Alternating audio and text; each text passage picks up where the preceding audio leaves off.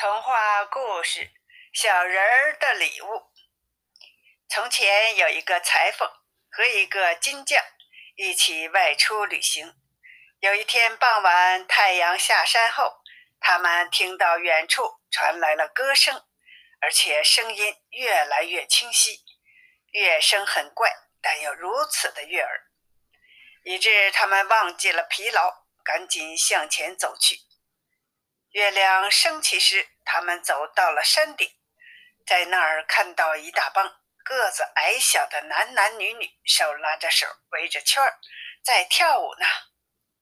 他们唱的歌非常动听，刚才两人听到的就是这个歌声。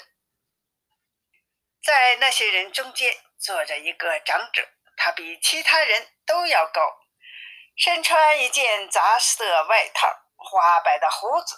垂到了胸前，那两个人还站在那儿，满脸惊讶的看着他们跳舞。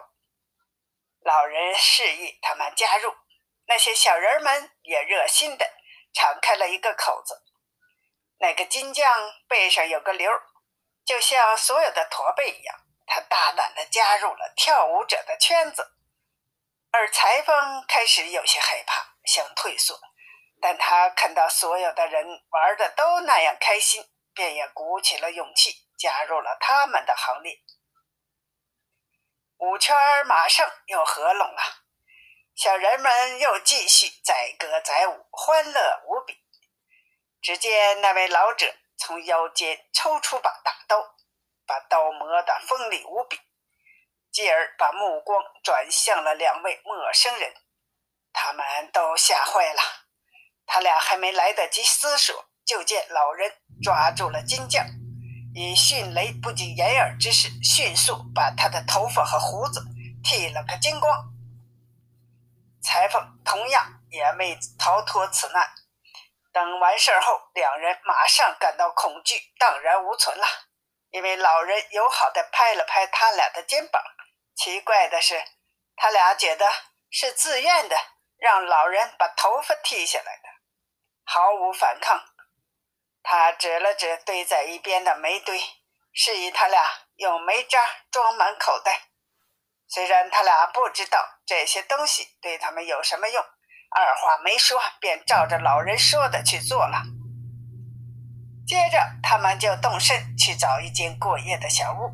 当他们到达山谷时，附近僧院的钟声刚刚响过十二点，人们都停止了唱歌。过了一会儿，一切都结束了。这座山在月光下显得寂静。两个旅行者找到一家小酒店，躺在了草垫床上，用大衣盖住了身体。他们毕竟太累了，忘记了把煤块拿出来。沉重的负担把他俩早早的压醒了。他们把手伸进口袋，简直不敢相信自己的眼睛。口袋里装的不是煤，而是金子。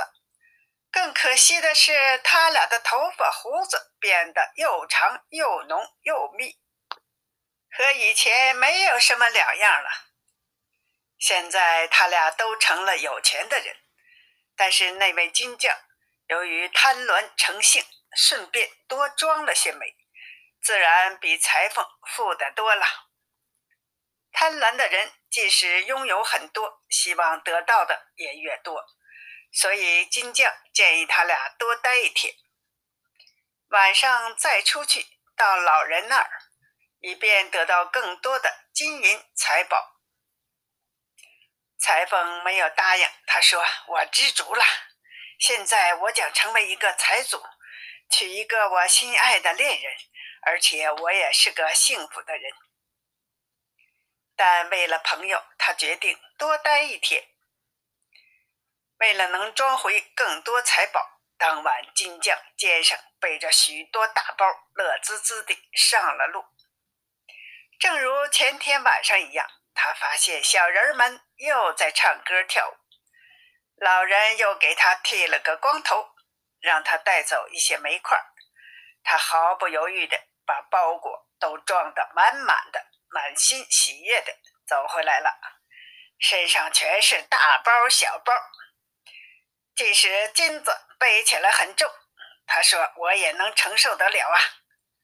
最后，他甜甜的进入了梦乡，梦见自己清晨醒来变成一个大富翁。当他睁开双眼，伸手来摸口袋时，发现自己什么也没摸到，只摸到了一些黑煤块，不仅惊讶万分。前天晚上我得到的那些金子一定还在那儿，他心里想，然后把那个口袋拿了出来。结果惊奇的发现，它们也变成了煤块。他又用又黑又脏的手摸了摸前额，突然发现他的整个脑袋又秃又平，长胡子的地方也同样如此。